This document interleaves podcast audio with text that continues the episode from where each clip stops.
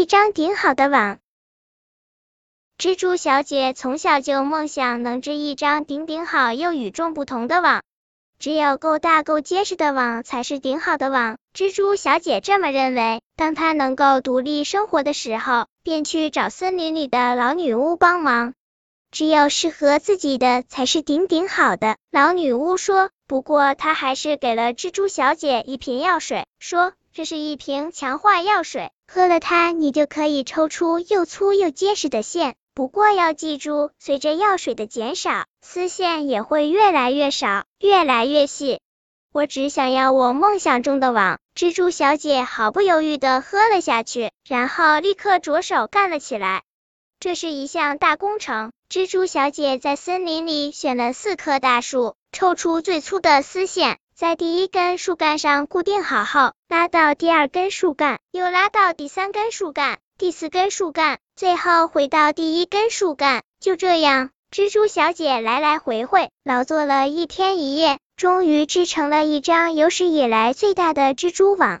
不是随便哪只蜘蛛都有这种本事的。蜘蛛小姐正欣赏自己的杰作，一位农夫路过这里。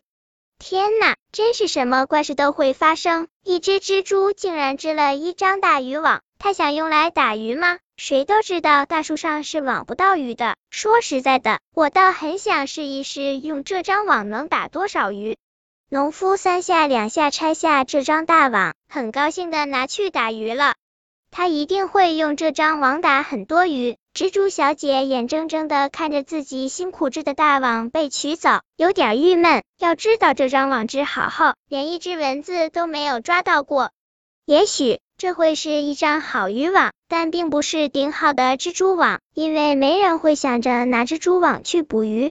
或许我该重新织一张网。蜘蛛小姐再次做了决定，这次要把网放得高高的，这样才不会被哪个家伙拿走。可用来织网的丝团已经少了一大半，所以这次只能做的小一些。蜘蛛小姐选了一棵高耸的松树，在它的高高的树杈之间织造起来。这个网只有前一个网的二分之一大小，只用了一个白天就织好了。到了晚上。蜘蛛小姐已经能够躺在网上睡觉了，整整劳累了两个白天一个黑夜，蜘蛛小姐太累了，很快就进入了梦乡。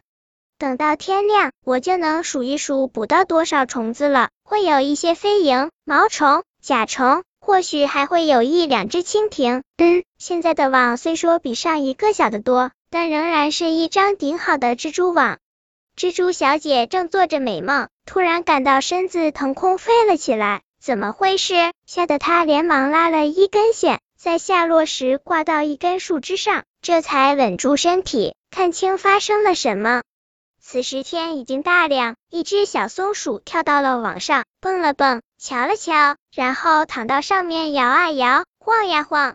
是谁在我家门口装了这么棒的吊床啊？真想在上面躺上一整个白天，再加上一整个晚上。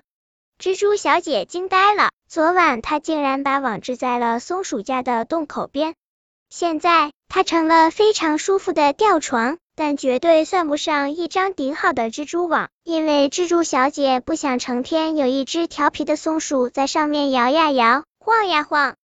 蜘蛛小姐悄悄地爬下树，她只能再织一张网。可现在她只剩下一点点丝团了。这一次，她找了一个僻静的灌木丛，织了一张小小的网，很精致、很纤细的小网。她在旁边竖了一个牌子，上面写着：“这是蜘蛛小姐的网，请不要取走，也不要在上面蹦跳和摇晃。它只是一张捕虫网，再没有谁去动这张网。”早晨，蜘蛛小姐总会给自己来上一杯甘露茶，再吃几个小虫子做的点心。虽然不多，但都是用这张小小的网捕的。这是最不起眼的网，也是蜘蛛小姐最满意的网。本篇故事就到这里，喜欢我可以点击屏幕右上方的订阅关注我，每日更新，不见不散。